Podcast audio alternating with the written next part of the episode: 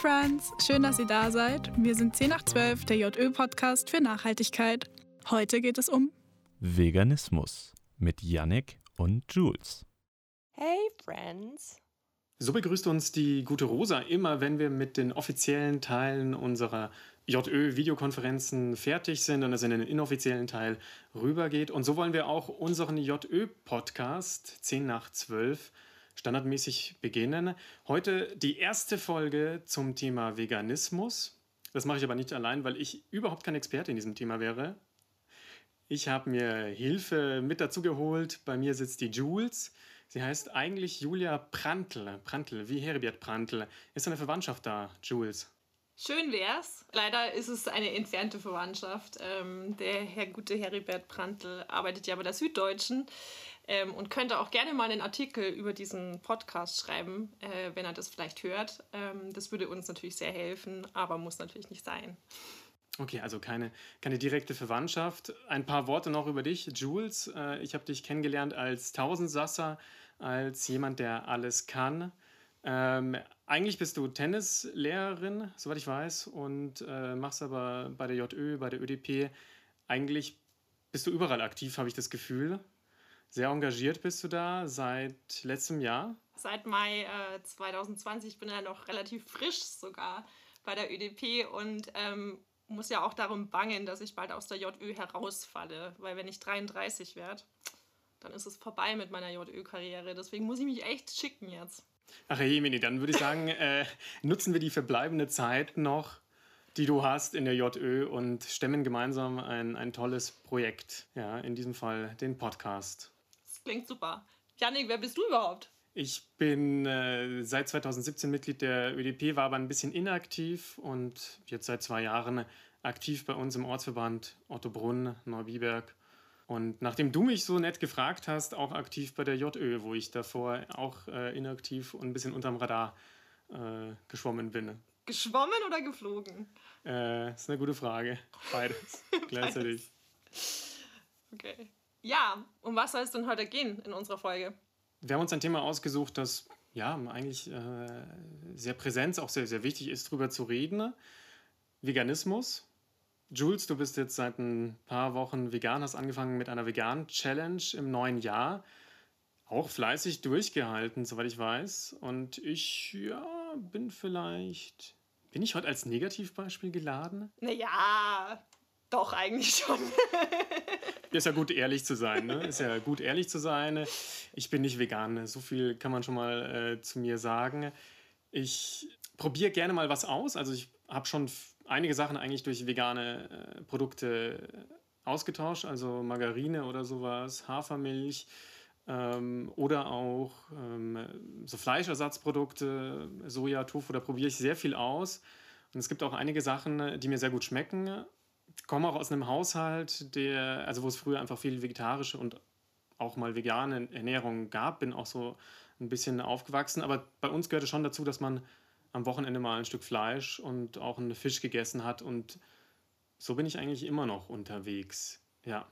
Was sagst du dann dazu, wenn du jetzt wissenschaftliche Studien dir anschaust oder allgemein in der JÖ gibt es ja auch nicht viele Fleischesser, würde ich jetzt mal sagen. Ähm, global ist es zum Beispiel so, dass äh, nur 18% aller Kalorien und 37% ähm, aller Protein. Warte mal, sorry. Boah, ey. Ach, die Statistiken, da können wir noch mal Zahlen durcheinander bringen. Hallo, ich bin. Ich, ich roaste dich heute nicht andersrum hier. Genau. Fleisch- und Milchprodukte haben den größten Einfluss auf die persönliche Ökobilanz. Und global liefern sie aber nur 18% aller Kalorien und 37% aller Proteine, während pflanzliche Stoffe das eigentlich da eine, einen viel besseren Wirkungsgrad hätten. Was sagst du denn dazu? Wie Touché, du hast recht, ich äh, kann gleich wieder gehen. Eigentlich, ich habe ich hab tatsächlich davor ein bisschen recherchiert äh, und habe gesucht, ganz simpel, ich habe gesucht einfach im Internet nach Argumente für Vegane und Argumente gegen Vegane.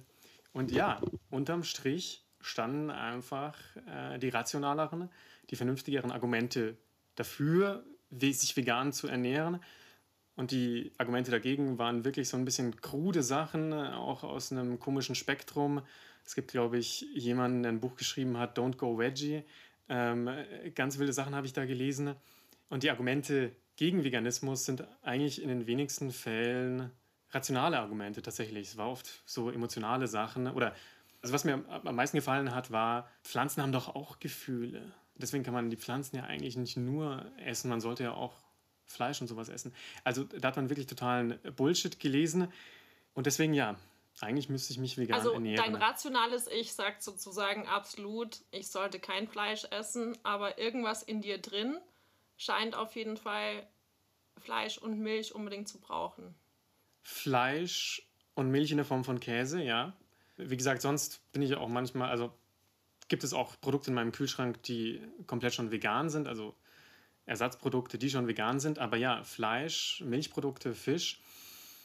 Und da ist es tatsächlich der Geschmack, den man bei einigen Ersatzprodukten wahnsinnig gut mittlerweile hinbekommt. Mhm. Wo ich dann auch immer merke, krass, das ist halt einfach eine Frage der Gewürze. Ähm und es gibt richtig leckere vegane Gerichte auch. Also das habe ich jetzt äh, gemerkt, seit Januar, seit 3.1., seit Gretas Geburtstag ähm, bin ich ja vegan unterwegs.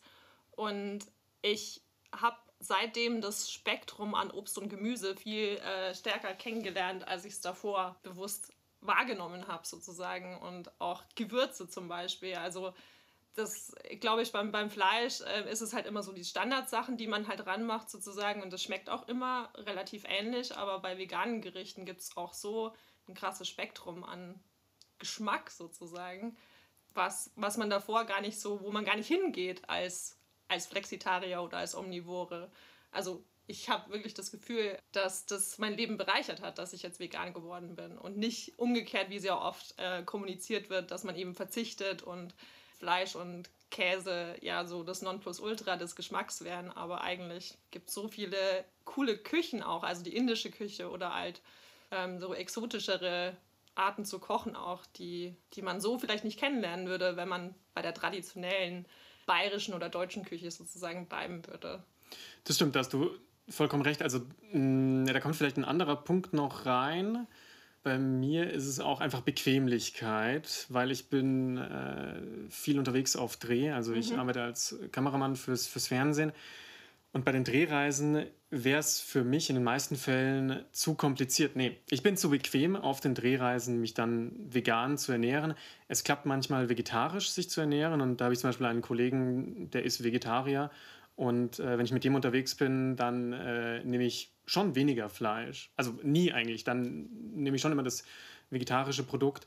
Aber weil wir oft in Restaurants sind, die halt auch kein veganes Angebot haben, fällt es mir dann schwerer, wenn ich arbeite, wenn ich unterwegs bin. Also ja. das heißt Bequemlichkeit, Geschmack und vielleicht als dritter Punkt noch, das war eigentlich das einzige Argument, was für mich valide klang, dass man das Vitamin B12, glaube ich, das muss man supplementieren. Genau, also das muss man noch ergänzen. Vielleicht hast du da aber noch mehr Informationen. Wie, wie läuft es und, und wo kommt das B12 eigentlich in tierischen Produkten vor?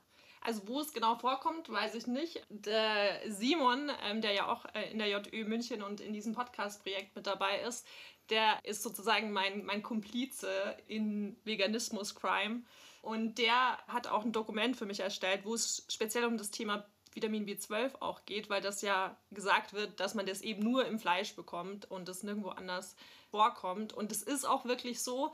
Allerdings, was die meisten Leute nicht wissen, ist, dass so ein äh, Vitamin B12-Speicher fünf Jahre hält. Also wenn man jetzt vegan geht, so wie ich, dann kann man in fünf Jahren kann man sozusagen anfangen, Vitamin B12 nachzusteuern. Und woher weiß ich, was in fünf Jahren ist? Da gibt es vielleicht In-vitro-Fleisch oder andere Präparate, also es müssen ja nicht die herkömmlichen Nahrungsergänzungsmittel sein. Also ich habe da jetzt auch keine Eile sozusagen, dieses Vitamin B12 nachzuführen, was ja so ein Irr Irrglaube ist, so sofort, wenn du vegan bist, musst du gleich diese Nahrungsergänzungsmittel zu dir nehmen. Und ähm, das ist ja nicht normal. Also wir Menschen sind ja eigentlich als Fleischesser auf die Welt gekommen oder auch in der Steinzeit haben die Fleisch gegessen und so weiter. Das sind ja immer die Argumente, die kommen. Und es geht eine gewisse Zeit auf jeden Fall ohne. Natürlich, wenn man irgendwie Bei Kindern und bei Schwangeren oder sowas ist es natürlich nochmal eine andere Sache. Da muss man halt genau hinschauen, was da der Nährstoffbedarf ist. Oder auch bei Leistungssportlern, das ist ja auch immer so ein Argument, dass, dass man nicht so leistungsfähig ist, wenn man vegan ist. Das ist aber auch zu großem Teil, glaube ich, ein Irrglaube, der von der Fleischindustrie auch gefüttert wird. Mhm. Aber zumindest könnte man, um jetzt das eine festzuhalten, als ja, Punkt vielleicht für die FleischfresserInnen auf der Erde, dass zur menschlichen Ernährung, zumindest in den letzten Jahrhunderten, Jahrtausenden, einfach B12, das Tierische, dazugehört. Dass es dazugehört, ja, vielleicht auch, weil's, ähm, weil die Ernährung sich darauf eingestellt hat. Also mhm. ich habe mich jetzt nicht mit der Ernährung vor zehn, hunderttausenden Jahren beschäftigt, aber zumindest kam das hinzu und das gehört dazu. Im Moment noch braucht man einfach B12 und das wäre ein Grund, weswegen man vielleicht sagen könnte, ich esse Fleisch und gleichzeitig ja, hast du recht. Also die, die Reserven halten und das Supplementieren ist jetzt auch nicht so das, der, der große Act. Genau, und die großen Vorteile, also die ich natürlich auch sehe als ökologisch bewusster Mensch, gibt es natürlich so ein paar Statistiken, die ich dir auch gerne noch um die Ohren hauen würde. Zum Beispiel, dass wenn jetzt in Deutschland alle Menschen vegan leben würden, was natürlich eine Utopie ist, dann könnten wir 92 Millionen CO2 einsparen. Und das ist natürlich schon. Ich muss ganz kurz den Lehrer spielen. 92 Millionen was? Tonnen. Äpfel, Birnen. Das stand in der Recherche, stand Tonnen nicht dabei übrigens, muss ich zu meiner. 92 Millionen Tonnen, genau. Das ist auf jeden Fall ein, ein gutes Argument. Ja, Vielleicht bräuchten wir noch eine Expertin, die mir helfen kann, gerade bei dem Thema Bequemlichkeit. Ich esse Fleisch aus Bequemlichkeit. Ich esse Fleisch, weil es im Restaurant nichts anderes gibt. Jemand, der sich da vielleicht besser auskennt. Hm, wer fällt uns denn da ein? Hm, auch aus der JÖ München, die Rosa. Und äh, ich muss dazu sagen, ich habe selber einen komplizierten Nachnamen. Willkommen im Club. Ich habe dich aber vor diesem Podcast unprofessionellerweise nicht gefragt, wie man deinen Nachnamen ausspricht, Rosa. Erklär uns doch das erstmal. Also, hallo erstmal. Ähm, ich hoffe, ich spreche meinen Nachnamen auch richtig aus. Mein Nachname ist Magescu. Der ist rumänisch. Ich selber spreche aber gar kein Rumänisch. Also ich bin mir da auch immer nicht ganz sicher. Ähm, und ihr könnt mich aber natürlich voll gerne einfach mit Rosa anreden. Machen wir gern. Rosa, du bist schon lange, du ernährst dich schon lange vegan. Ähm, wir, wir, kennen uns aus ein paar JÖ-virtuellen Schalten. So viel weiß ich aber noch gar nicht über dich. Seit wann ernährst du dich denn vegan und was war der Auslöser dafür? Ich bin 22 Jahre alt und ich ernähre mich seit ungefähr 10 Jahren vegetarisch und seit 6 Jahren vegan.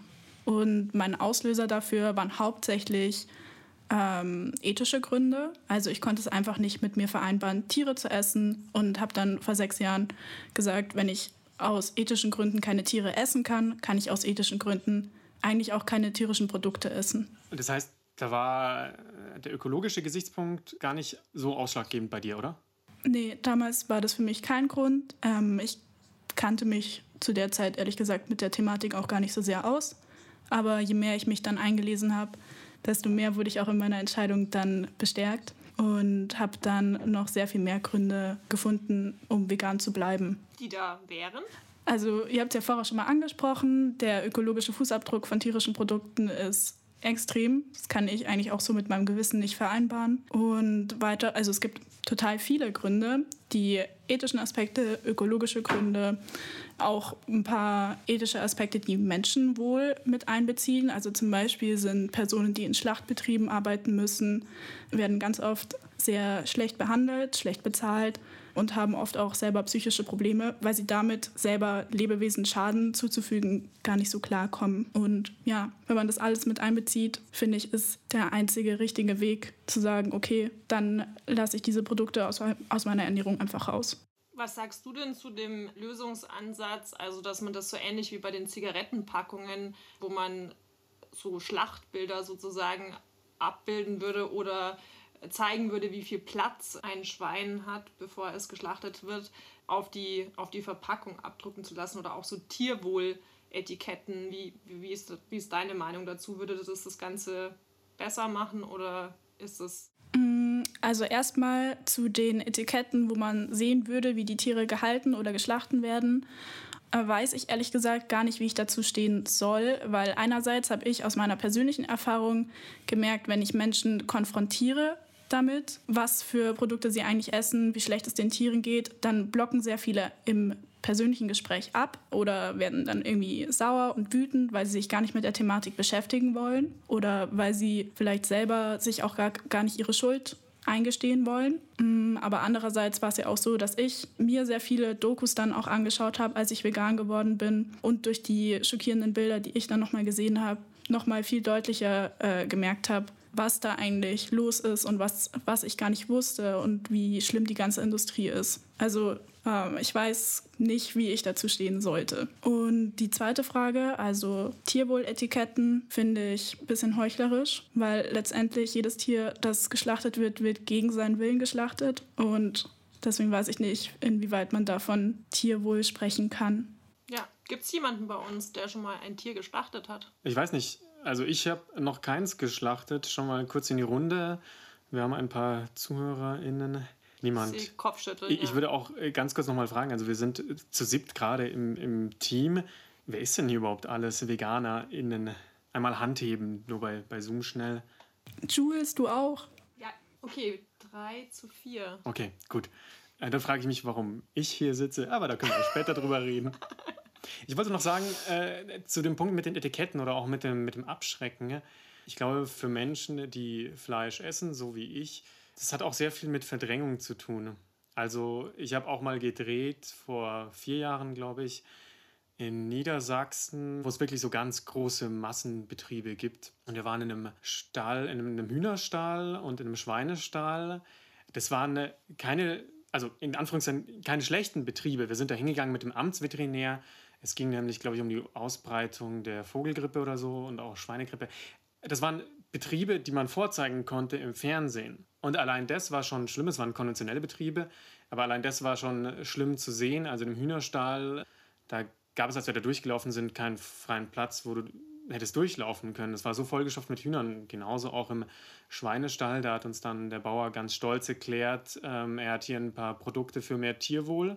Und es war dann, glaube ich, ein Ball für die Schweine zum Spielen. Und Ein Plastikball. ja, damit, weil sonst sind die, damit sie abgelenkt sind, sonst äh, beißen die sich, glaube ich, gegenseitig die Schwänze ab. Also es war so, und das habe ich gesehen. Dann haben wir gedreht, danach waren wir schlecht. Und äh, bei der Drehreise und in den folgenden zwei Wochen habe ich dann wirklich auch kein Fleisch gegessen, aber dann war das auch wieder weg. Und das ist einfach, ja, die Verdrängung, die, die Bilder, die waren stark, aber die waren nicht stark genug, dass sie so nachhaltig im Gedächtnis geblieben sind, dass ich im Regal dann immer sage, nee, weiter zum, zum Regal mit den veganen Produkten oder weiter zum, zum anderen Regal. Und würde dich das, also du hast ja die Erfahrung schon gemacht, dass du sozusagen da warst und es mal gesehen hast, was ja vielleicht viele Menschen auch die Erfahrung nicht gemacht haben, aber würde dich das dann wieder triggern sozusagen, wenn du jetzt auf einer Verpackung sowas sehen würdest? Würde das dich erinnern an diesen Moment oder? Das ist eine sehr gute Frage. Also die ständige Konfrontation damit, ja, vielleicht, aber es kann auch eben sein, auch wie, wie Rosa gesagt hat, also dass, dass es für die meisten auch einfach nicht, nicht so viel Einfluss drauf hätte, denn ich meine, Zigaretten verkaufen sich auch immer noch und die werden immer voller mit, also da ist ja nichts mehr an Schachtel übrig oder an freier Fläche, sondern die werden ja auch immer voller und dann kaufen sich einfach die, die Raucherinnen und Raucher, kaufen sich halt einfach eine Überverpackung und damit sie die, die Schockbilder nicht mehr sehen müssen, sehen sie nur beim Kauf. Wahrscheinlich würde man weiterhin verdrängen, ja. Also scheint nicht die, die beste langfristige Lösung zu sein, um, um den Fleischkonsum zu senken. Was habt ihr denn für Ideen für Lösungsansätze, die wirklich einen Kulturwandel sozusagen vorantreiben könnte? Weil Fleisch scheint ja auch sehr verankert in unserer Kultur zu sein, so wie ich das jetzt verstanden habe. Rosa, hast du vielleicht eine Idee? Also dazu muss ich ganz kurz sagen, meine Mutter kommt aus Ungarn und mein Vater kommt aus Bayern und das sind beides Orte, die nicht gerade für fleischlose Küche bekannt sind. Das Gulasch.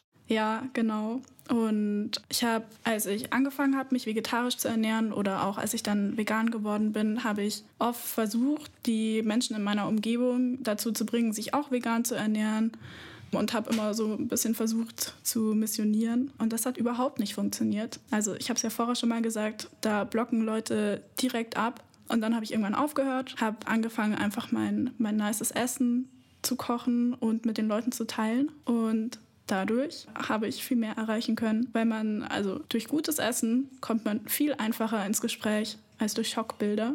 Und ich kann euch nur empfehlen, mal einen veganen Kuchen zu backen, in die Arbeit mitzubringen, zu verteilen und dann, wenn alle den Kuchen gegessen haben, zu sagen, ach übrigens, der war vegan, da sind keine tierischen Produkte drin, dafür musste kein Tier leiden. So einfach kann es sein. Und wir haben, was ich total schön fand, in den letzten Jahren immer mal wieder Freundinnen aus der Schulzeit geschrieben, dass sie jetzt auch anfangen, sich pflanzenbasiert zu ernähren und dass ich sie anscheinend da doch irgendwie nachhaltig geprägt habe. Das fand ich sehr schön zu sehen. Das ist auf jeden Fall ein guter Punkt. Also mit, mit gutem Beispiel vorangehen, ohne mit dem erhobenen Zeigefinger unterwegs zu sein und ja, zu zeigen, wie lecker das sein kann. Eine gute Freundin von mir ist auch schon sehr lange Veganerin und äh, hat auch einen Rezepteblog. Und eigentlich, würde ich sagen, wurde ich erst das erste Mal durch sie damit konfrontiert und die kocht einfach wahnsinnig gut. Die macht den besten veganen Oberstar der Welt und da will man gar keinen normalen Oberstar mehr essen. Und Kannst du sie nach dem Rezept fragen? Ja, mache ich. Mache ich sehr gerne. Ich, ich schicke es dir nachher. Danke. Apropos äh, Rezepten, die äh, Rosa und ich, wir managen ja auch den Instagram-Kanal von der JÜ Oberbayern. Und da gibt es auch sehr viele vegane Rezepte, die ihr euch da anschauen könnt. Aber die Instagram-Handles auch von der Rosa, die hat ja auch einen Blog und eine Webseite, wo auch ganz viele coole Rezepte sind.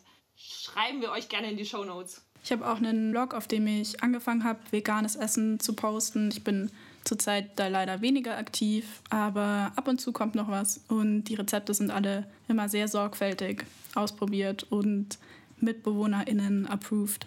Ja, Rosa, wie war es denn am Anfang für dich, als du versucht hast, das vegane Leben im Alltag umzusetzen? Gar nicht so einfach, ehrlich gesagt, weil es damals sowohl im Supermarkt als auch beim Essen gehen oder in allen möglichen öffentlichen Einrichtungen so gut wie keine veganen Alternativen gab. Das höchste war dann irgendwie ein Sojajoghurt und auch heute ist es teilweise noch anstrengend. Ich habe zum Beispiel eine Ausbildung gemacht und musste dafür immer in die Berufsschule nach Wasserburg und war da blockweise im Wohnheim untergebracht. Im Wohnheim wurden wir morgens, mittags, abends mit Essen versorgt, aber es gab zum Beispiel keine vegane Option. Also ich konnte vegetarisches Essen wählen, aber nichts Veganes.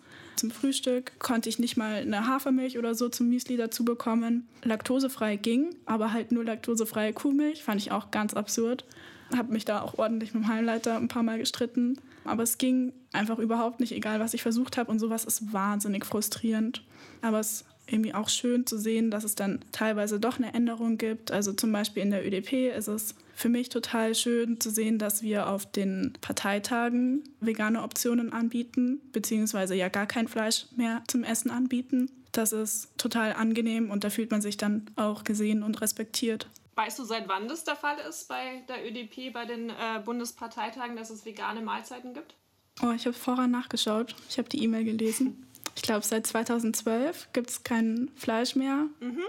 Und veganes Essen gibt es beim Bundesparteitag bei uns seit 2016. Die Rosa kann mit Zahlen umgehen, würde ich sagen. Ähm, ich habe noch ein kleines Zahlenquiz äh, für euch zwei vorbereitet. Der Yannick hat, glaube ich, die E-Mail nicht ganz so gut gelesen wie die Rosa. Deswegen frage ich jetzt den Yannick. Von den 150 Mahlzeiten, die beim Bundesparteitag eingenommen werden, wie viele schätzt du sind vegan? Entweder in Prozent oder in ganzen Zahlen, kannst du dir aussuchen. Also es gibt komplett die Wahlfreiheit zwischen vegan und vegetarisch. Genau, das sind die einzigen Wahlmethoden. Also das hatte die Rosa gerade gesagt. Seit 2012, glaube ich, mhm. sind wir vegetarisch bzw. vegan unterwegs.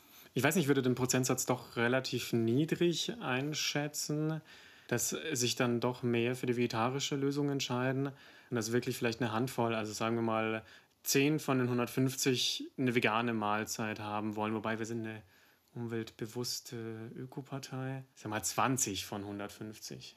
Du hast die E-Mail doch gelesen. Also, ich habe sie überflogen. Ich wäre zuerst bei 10 geblieben, ja. Ja, 20 ist die richtige Antwort. Und dann habe ich aber nochmal drüber nachgedacht. Also 20 von 250. Ach, von 250? Oder von 150? Von 150. Nee, 20 von 150. Ja, ist eigentlich schon recht viel, oder? Das sind gute 13 Prozent. Okay. Also noch 87 Prozent zu 100 Prozent, die wir natürlich anpeilen. Weil es ist 10 nach 12. Ja, das stimmt. Das also stimmt. Langsam müssen wir was tun, damit wir die Uhr noch zurückdrehen. Das ist ja das Ziel. Ja, ich, ich glaube, was die Politik tatsächlich bewegen und ändern könnte, wäre, dass es nicht für, also ja, da, da hat sich die Partei Bündnis 90 Die Grünen ein bisschen die Finger verbrannt an einem, an einem Veggie Day, der, glaube ich, verpflichtend für alle gewesen wäre, sondern ich glaube, allein die Möglichkeit in Mensen von Studierendenwerken, in öffentlichen Kantinen oder sowas, dass es da ein veganes Gericht gibt und zwar jeden Tag und zwar ein gutes als Alternative, was ich auch so pervers fand bei uns im Studierendenwerk Stuttgart. Da gab es jeden Tag Fleisch, drei, vier Fleischgerichte, ein vegetarisches, vegan nicht automatisch, nicht unbedingt, ein Buffet noch, aber die Fleischgerichte haben halt einfach 2,30 Euro gekostet und das vegetarische 4 Euro.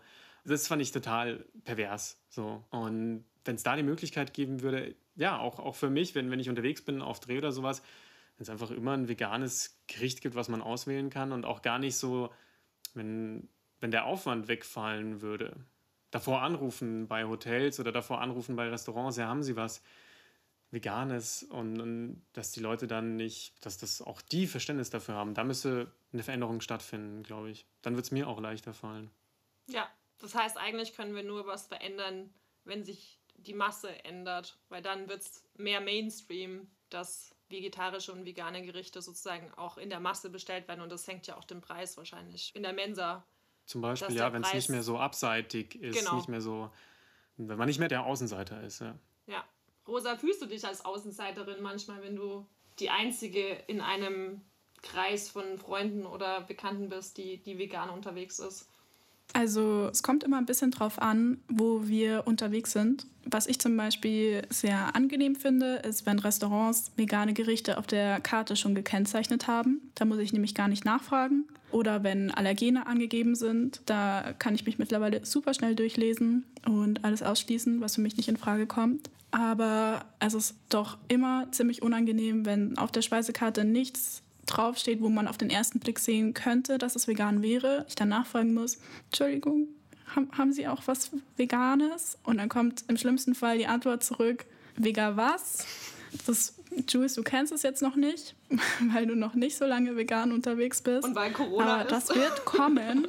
Und dann bin ich immer so, ja, vegan, also kein Fleisch, keine Milch, keine Eier, keine Sahne, keine Butter.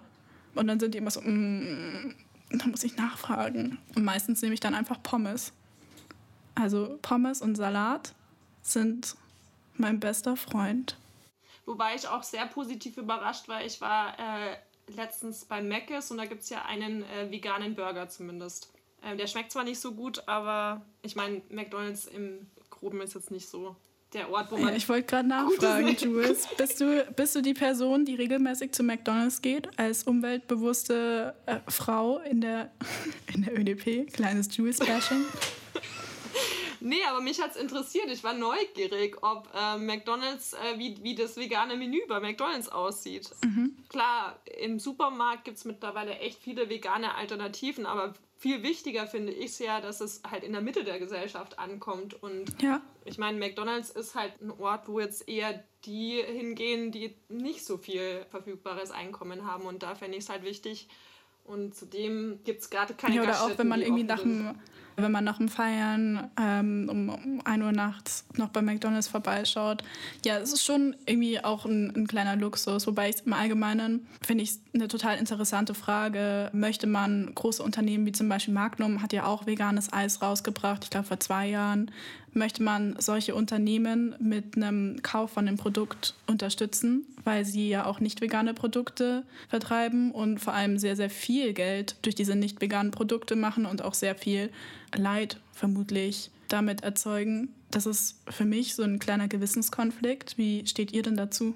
Das ist eine sehr gute Frage, weil es gibt ja einen großen äh, deutschen Fleischhersteller, der in den letzten Jahren, ich glaube seit 2014 oder sowas, eine Transformation hin zu veganen und vegetarischen Tierersatzprodukten äh, hingemacht hat und jetzt mehr als die Hälfte seines Umsatzes, glaube ich, mit den Ersatzprodukten eben macht, aber unterm Strich immer noch äh, natürlich Fleischerei und einfach eine große Schlachtung hat und immer noch Fleischprodukte anbietet. Du sprichst von der Rügenwalder Mühle? Ich spreche von der Rügenwalder Mühle, genau. Also es ist vielleicht so das deutsche Beispiel dafür, wie man damit umgeht. Da bin ich ein bisschen zwiegespalten. Also ich habe die Produkte schon oft probiert und das ist der Wahnsinn, wie zum Beispiel bei Aufschnitt oder sowas, wie man es da hinbekommen kann, dass es einfach so schmeckt wie, ich, wie echter Aufschnitt.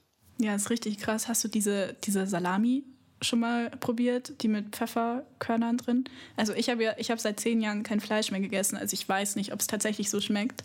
Aber ich fand, ich muss ehrlich sagen, dass ich es nicht essen konnte, weil es für mich zu fleischig geschmeckt hat und ich mittlerweile einfach in meinem, in meinem Gehirn so eine Art Abneigung gegen diesen Geschmack auch entwickelt habe, weil ich damit das ganze Negative verbinde. Aber für Leute, die gerade in der Übergangsphase sind oder die noch nicht lange Fleisch verzichten, ist das bestimmt total interessant. Und es bringt es, es gibt ihm ganz natürlich eine Aufmerksamkeit. Also die haben eine sehr gute Positionierung in den Supermärkten und Menschen, die vielleicht sonst nicht damit zu tun hätten, weil Ersatzprodukte stehen normalerweise beim Biomarkt und äh, nicht im normalen Vollsortimente. Die kriegen das mit und ich meine auch bei, bei Aldi oder Lidl, bei Discountern gibt es ja auch Ersatzprodukte. Vielleicht kann man da zumindest das Thema Menschen zugänglich machen, die sonst keinen Zugang dazu finden würden. Mhm. Jules, was sagst du dazu? Finde ich super. Ähm, was ich auch noch super fände, ist, wenn zum Beispiel Krankenkassen eine Prämie ausgeben würden. Also so ähnlich wie man ja Sport belohnt sozusagen, also einen gesunden Lebensstil im Allgemeinen. Und ein fleischloser Ernährungsstil wäre ja gesund auch dass die Krankenkassen da auch incentivieren sozusagen und, und diese mhm. Ernährungsumstellung da ja, belohnen. Mhm. Ich glaube, es gibt zumindest eine Krankenkasse äh, in Deutschland, wie heißt die? Ich weiß, also ich weiß nicht mehr, wie die heißt. Ich komme da immer ein bisschen durcheinander. Aber die haben so eine Art, ich glaube, ein, Prämiensystem, wenn du nachweisen kannst, dass du dich vegan ernährst oder zu so veganen Vorträgen gegangen bist, wo sie dir dann Kosten zurückerstatten oder sowas. Und ich glaube, sie zahlen auch Bluttests, was auch ein ganz interessantes Thema ist, wo ich gerne nachher nochmal drauf zurückkommen würde. Aber ich weiß leider gerade echt nicht mehr, wie der, wie der Name von der Krankenkasse ist. Kann es die Krankenkasse dann überhaupt überprüfen, die vegane Ernährung? Durch die Bluttests dann auch? Hm, gute Frage. Äh, vermutlich. Ich denke, dass man das schon irgendwie sehen könnte. also zum Beispiel durch so Werte wie Cholesterin oder so. Aber es ist eine gute Frage. Ich würde gerne noch kurz was zum Thema B12 sagen. Jules, du hast es vorher schon angesprochen, dass B12 ja eine der wenigen Vitamine sind, die man durch fleischlose Ernährung sich nicht zuführen kann, also beziehungsweise nicht natürlich durch die Ernährung zuführen kann und deswegen substituieren sollte. Und also da ist mein Tipp an eigentlich alle Leute, egal wie ihr euch ernährt, mal einen Bluttest zu machen und den B12-Spiegel testen zu lassen weil es auch durch die heutige Landwirtschaft tatsächlich so ist, dass auch tierische Produkte sehr, sehr wenig B12 enthalten und es deswegen auch sein kann, dass wenn ihr euch mit Fleisch ernährt, dass ihr dann auch einen B12-Mangel habt oder zumindest der niedrige B12-Spiegel, was total gravierende Folgen haben könnte.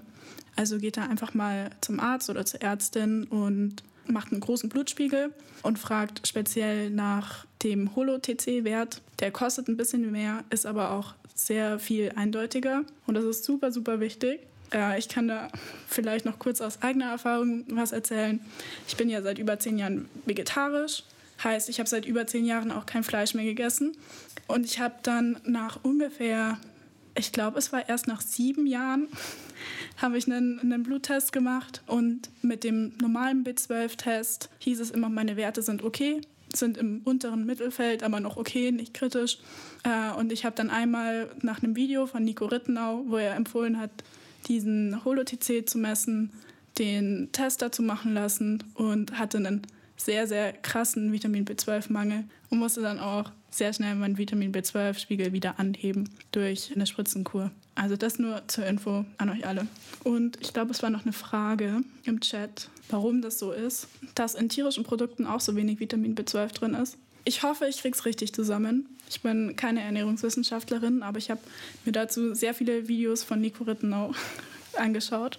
Das ist auch eine Empfehlung von mir. Nico Rittenau ist veganer Ernährungswissenschaftler und der hat auf YouTube einen sehr tollen Kanal, äh, wo er sich mit veganen Ernährungsmythen auseinandersetzt und auch ein sehr gutes Buch dazu geschrieben. Das heißt Vegan Klischee AD und das ist sehr empfehlenswert. Ähm, Kriegst du zum Geburtstag, Janik?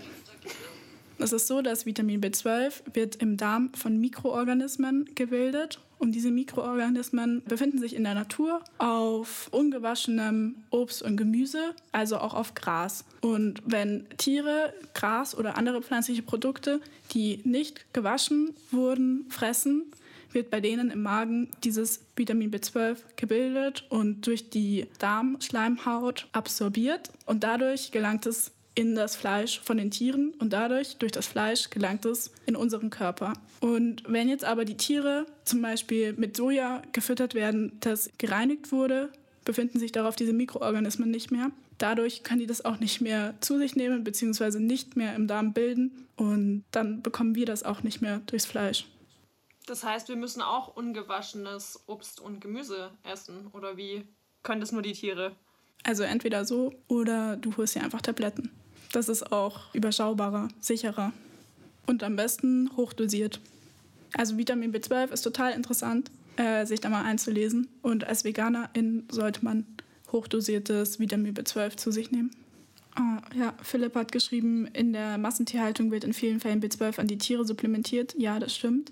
Und was auch noch voll interessant ist, im Supermarkt wird in manchen veganen Produkten, zum Beispiel im Alpro-Joghurt, also der ist auch schon mit B12 versetzt. Und das wäre zum Beispiel auch ein Blick in die Zukunft. Je mehr vegane Ersatzprodukte es gibt oder je mehr Leute sich vegan ernähren werden, desto mehr Produkte wird es auch geben, die mit Vitamin B12 versetzt sein werden. Und dadurch würde es sich dann vielleicht auch automatisch ergeben, dass man keine Supplemente mehr nehmen müsste. Das funktioniert allerdings nicht bei Bioprodukten, weil da unsere Lebensmittelgesetze ein bisschen streng sind. Und in Bioprodukten dürfen keine Supplemente drin sein. Für mich als Fleischesser war das jetzt wirklich sehr aufschlussreich. Vielen Dank, Rosa. Eng verbunden mit dem Thema Veganismus ist natürlich auch das Thema Landwirtschaft, denn irgendwoher muss unser Essen schließlich kommen. Und dazu wollen wir uns jetzt auch noch den Rat einer weiteren Expertin einholen, und zwar von Agnes Becker. Sie ist stellvertretende Landesvorsitzende der ÖDP Bayern, arbeitet als Tierärztin und hat einen landwirtschaftlichen Betrieb, den sie im Nebenerwerb bewirtschaftet. Davor habe ich aber zum Abschluss noch eine Frage an dich, Rosa. Was wünschst du dir für die Zukunft? Wie sieht die Welt für dich in, sagen wir mal, 10, 20 Jahren aus? Das ist voll die große Frage.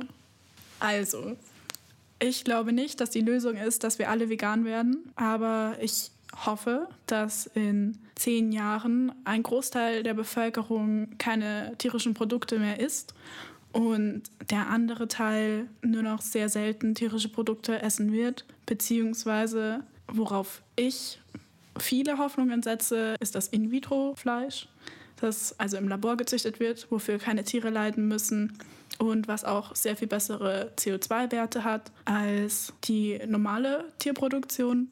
Und ich, ich weiß, dass wir durch unsere Ernährung sehr viel verändern können in der Welt und vielleicht ist das sogar ein guter Ansatz, um die Klimakrise abzuwenden oder zu, zumindest zu verlangsamen. Das sind meine Hoffnungen.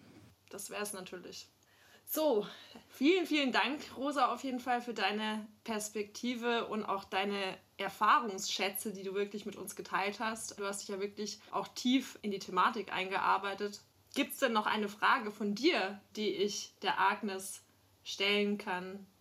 Ja, meine Frage an Agnes als Tierärztin ist, wie sie es mit ihrem Gewissen eigentlich vereinbaren kann, Tiere zu befruchten vor allem bei Milchkühen ist es ja so, dass die befruchtet werden müssen, beziehungsweise ein Kälbchen bekommen haben müssen, um überhaupt Milch zu geben. Und diese Zwangsbefruchtung ist auch so eine Sache, die ich mit meinen moralischen Werten nicht zusammenbringen kann. Und da würde mich interessieren, wie sie dazu steht und was ihre Meinung zu dieser Zwangsbefruchtung ist. Eine sehr interessante Frage, die ich gerne mitnehme in das Gespräch. Danke, dass ich hier sein durfte. Danke, Rosa. Ja, vielen Dank für deine Zeit und für deinen Input. Ich schau mal, was ich davon mitnehmen werde in meinen Alltag. Ja, wir freuen uns drauf zu hören, wenn der Yannick dann irgendwann vielleicht vegan unterwegs ist, weil er von uns gepeer-pressured wird. Oder von uns einen veganen Kuchen bekommen hat. Da darf ich jetzt ganz herzlich die Agnes Becker begrüßen. Äh, du bist die stellvertretende Landesvorsitzende der mhm. ÜDP Bayern und du bist eine unglaubliche Verfechterin des Artenschutzes, hast auch das äh, Volksbegehren maßgeblich mitgetrieben, würde ich jetzt mal sagen, und bist Tierärztin und Landwirtin im Nebenerwerb, haben wir gelesen. Kennt sich also bestens mit den Herausforderungen in der Lebensmittelproduktion aus und hast in deinem Aschermittwochsfilm auch dem Herrn Söder verkündet, dass du gerne Landwirtschaftsministerin wärst. Das war kein Scherz. Ich wäre tatsächlich gerne Landwirtschaftsministerin, allerdings in Bayern. Ich möchte unbedingt gar nicht nach Berlin. Ich habe in Bayern so ein bisschen die Landwirtschaftspolitik jetzt äh, kennengelernt und auch die Protagonisten.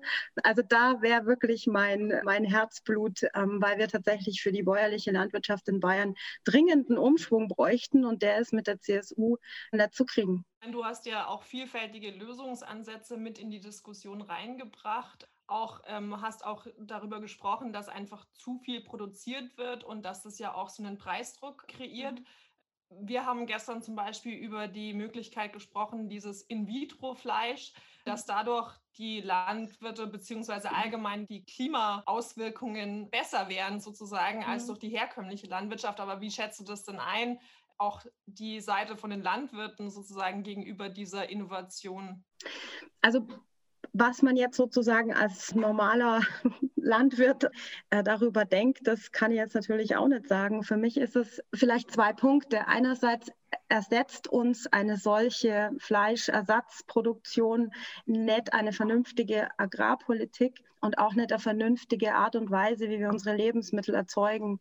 Ich kann mir ehrlich gesagt nicht vorstellen, dass ein solches In-vitro-Fleisch abgesehen davon, dass ich jetzt so hochgradig verarbeiteten oder artifiziellen Lebensmitteln irgendwie eh schon eher skeptisch gegenüberstehe. Ich kann mir auch nicht vorstellen, dass das in der Bevölkerung tatsächlich Akzeptanz finden wird. Und es ersetzt uns tatsächlich nicht eine vernünftige Art der Landwirtschaft draußen in der Fläche. Weil wenn ich jetzt sozusagen die Tierhaltung aus der Landwirtschaft herausnehmen würde als Teil der Landwirtschaft, dann habe ich doch grundsätzlich das Problem auch noch nicht gelöst, wie unsere Flächen bewirtschaftet werden und ob ich jetzt da in Monokultur Tierfutter anbaue oder in Monokultur Menschenfutter anbaue, also Getreide oder Hülsenfrüchte, die also eben ich als Mensch sozusagen verwerten kann das löst das Problem der Bewirtschaftungsart und Weise, äh, glaube ich, nicht. Ja, also ich finde es auch total schwierig, weil auf der einen Seite klar ist einfach die Ökobilanz von Fleisch und Milcherzeugnissen total schlecht. Auf der anderen Seite kann man halt auch nicht die ganze Schuld dann an die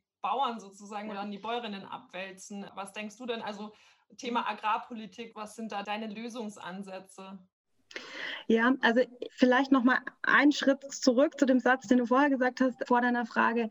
Es wird immer so in einen Topf geschmissen, Milch und Fleisch. Es gibt ja unterschiedliche Arten, Milch oder Fleisch zu erzeugen. Und das ist für mich schon ein ganz wichtiger Punkt, unter anderem auch einer der Gründe, warum ich keine Vegetarierin und Veganerin bin es gibt eine Art und Weise, Fleisch und Milch zu erzeugen oder tierische Produkte allgemein zu erzeugen, die eben diese desaströse Ökobilanz, Klimabilanz, die konventionell erzeugte Lebensmittel äh, tierischen Ursprungs haben, eben nicht hat. Also ich bin ein großer Fan von der Kuh.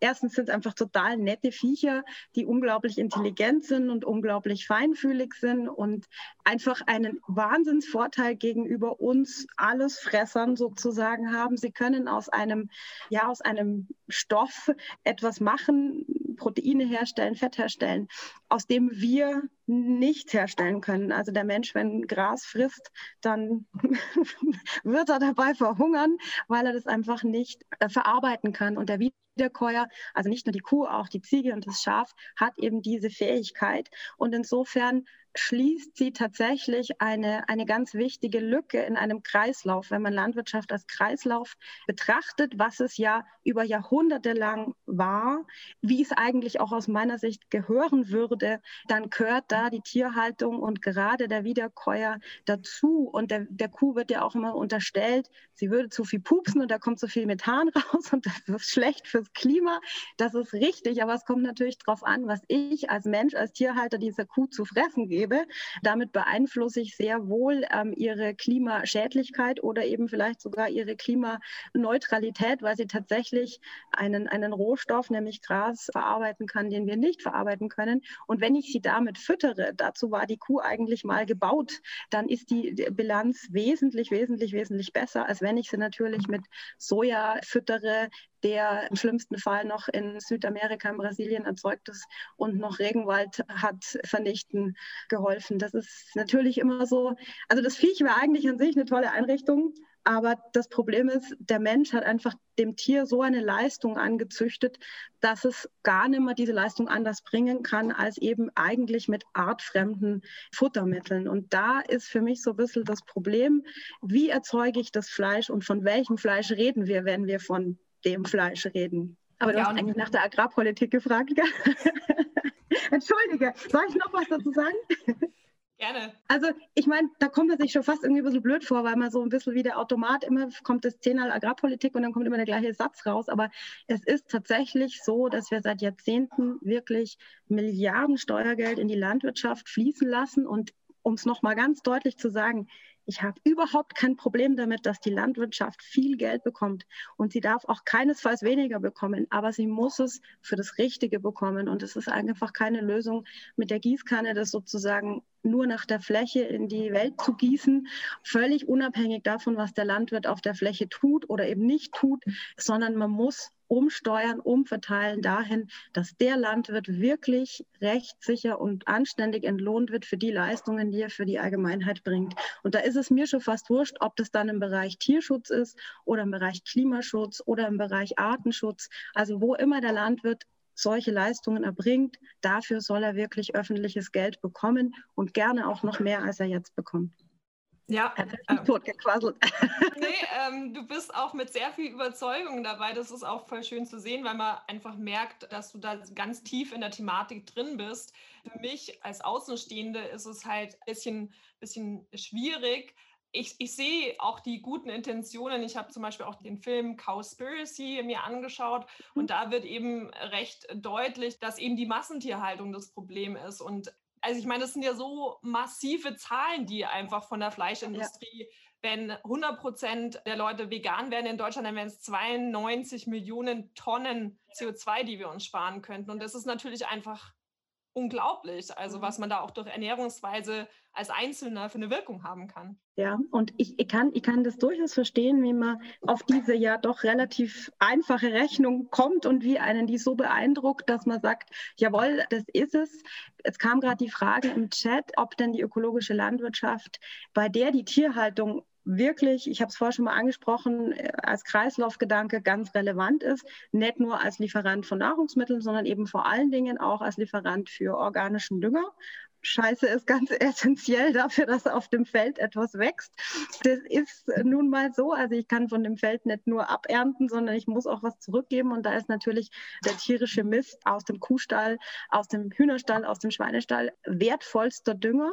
Und wenn man das sozusagen als Kreislaufwirtschaft betrachtet und sich dann die Frage stellt, kann ich damit die Weltbevölkerung ernähren oder vielleicht gehen wir mal eine Stufe runter und sagen, kann ich damit Deutschland ernähren, dann muss man das ganz klar mit Ja beantworten. Aber man muss ein Aber hinten dranhängen. Dann ist es natürlich nicht mehr möglich, solche Mengen Fleisch zu erzeugen, dass man fast schon das Gefühl hat, ähm, Fleisch wird einem im Discounter billiger nachgeworfen, als man Hundefutter kaufen muss. Das gibt es dann natürlich nimmer. Und da gibt es dann immer so den schönen Satz, da muss man dann wieder dahin zurück, wie es vielleicht vor 50, 60 Jahren noch war.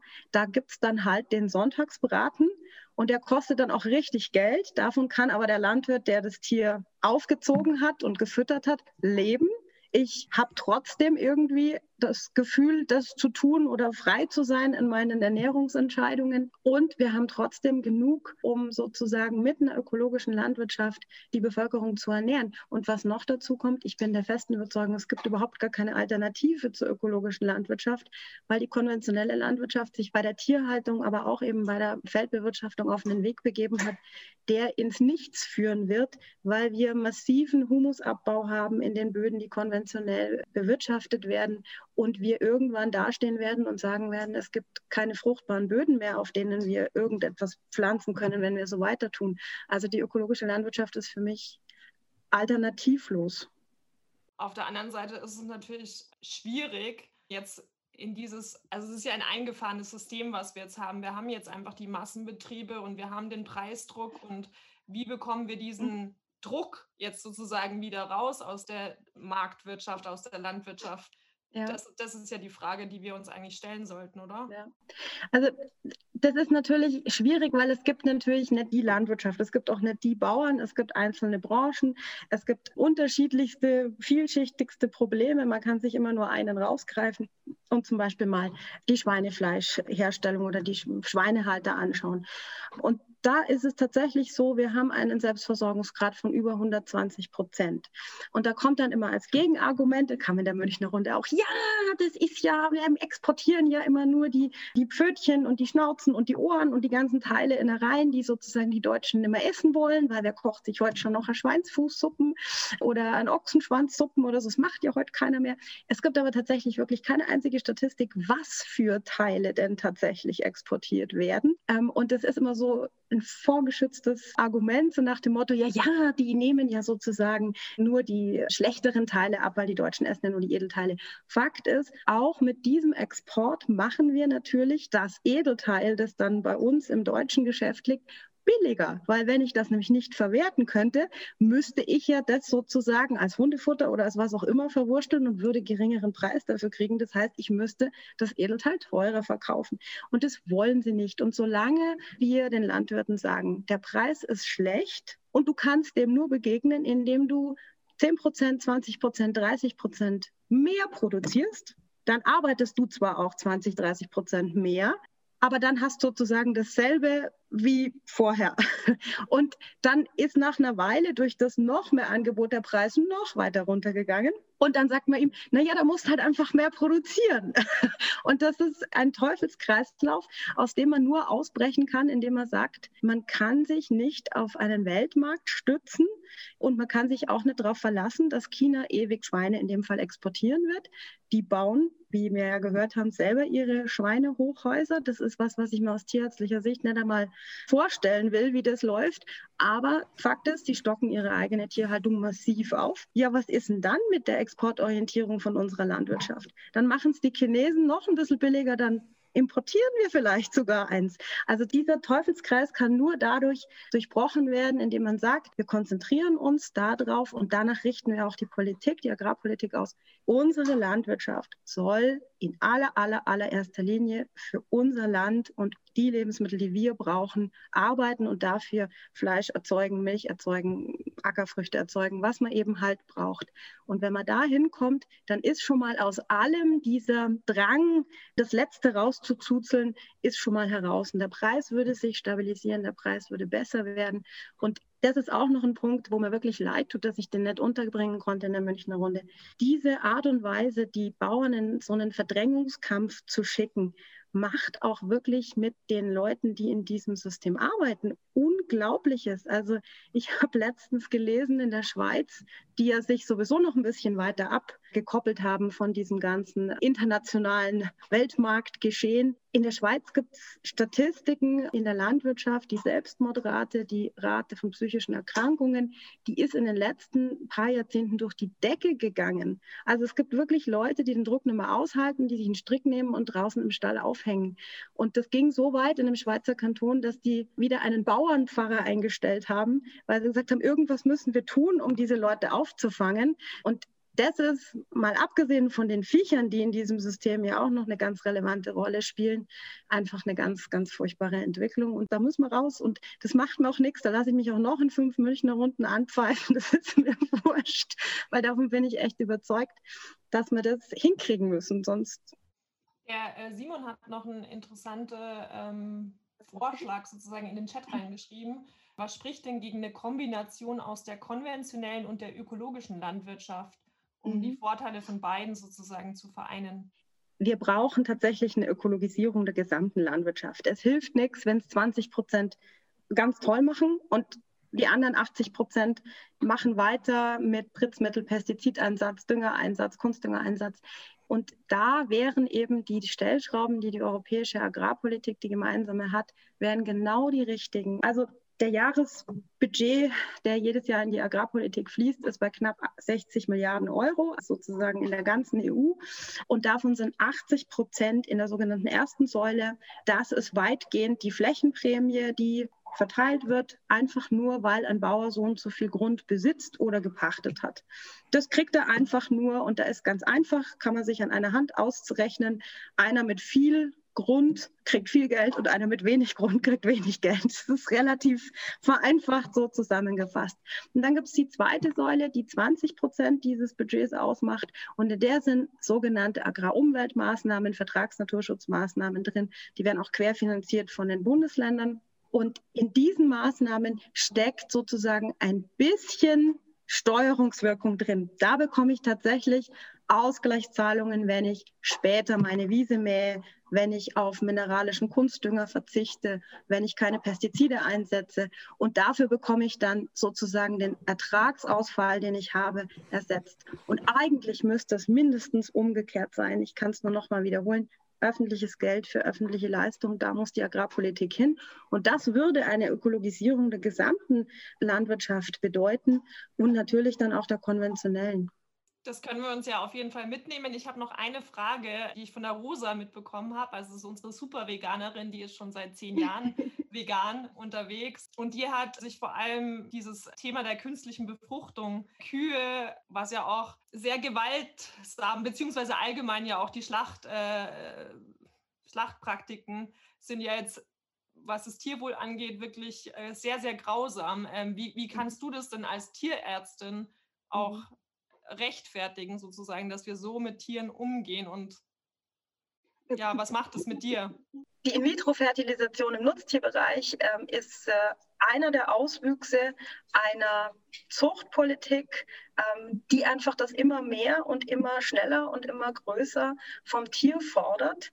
Ähm, was weder den Landwirten eine erhöhte ähm, Einkommensquelle bietet, noch den Tieren irgendeine Perspektive, weil wir tatsächlich inzwischen in der Milchviehhaltung an einem Punkt angelangt sind, ähm, wo, wo man sich ernsthaft die Frage stellen muss, ähm, ist es noch ähm, vertretbar, ähm, Kühe zu so einer Milchleistung zu zwingen, züchterisch zu zwingen, ähm, dass sie nach der Geburt eines Kalbes in immer mehr Fällen keine Kraft mehr haben für den eigenen Körper, nimmer aus eigener Kraft aufstehen können, weil eben in dem Moment nach der Geburt alle Leistung in die Milch geht und die Kurve im Boden liegt und nimmer die klickt und nimmer die Kraft hat, von eigenen, aus eigener Kraft aufzustehen. Ich, für mich ist es das klassische Beispiel einer eigentlich ähm, einer, einer Technik, einer Technologie, die man gut nutzen könnte, um zum Beispiel Paaren einen Kinderwunsch zu erfüllen ähm, oder eben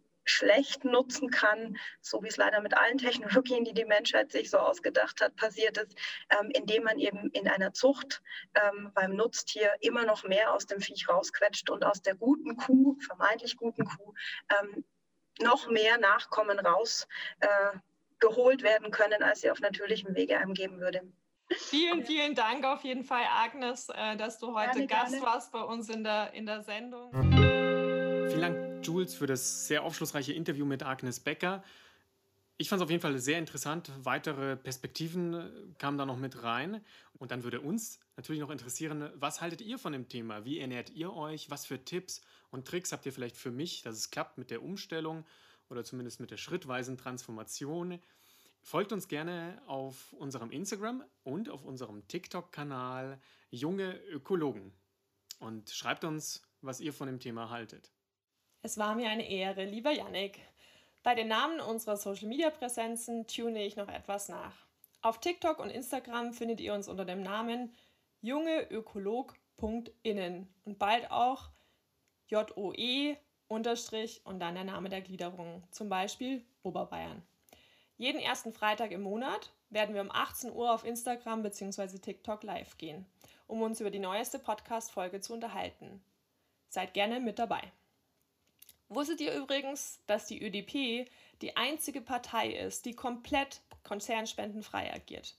Wir lassen uns nicht von der Wirtschaft kaufen und sind umso dankbarer für jeden Euro mehr in unserer Parteikasse. Da Recherche, Equipment, Server, Aufnahmen, vegane Croissants und Fairtrade-Kaffee Geld und Zeit kosten, würden wir uns über eine Spende sehr freuen. Und ein sportliches Teamevent im Sommer könnten wir uns dann auch leisten. Den Link zum Überweisungsformular findest du in den Show Notes. Beim Verwendungszweck, das heißt beim ersten Dropdown-Menü Ich spende für, bitte die letzte Option Spende 10 nach 12 JÖ auswählen. Für deine Spende erhältst du außerdem eine Bescheinigung fürs Finanzamt. Damit kannst du deine Spende von der Steuer absetzen. Danke, dass ihr euch diese Folge bis ganz zum Schluss angehört habt. Und hoffentlich bis zum nächsten Mal, wenn es heißt 10 nach 12. Wir drehen die Uhr.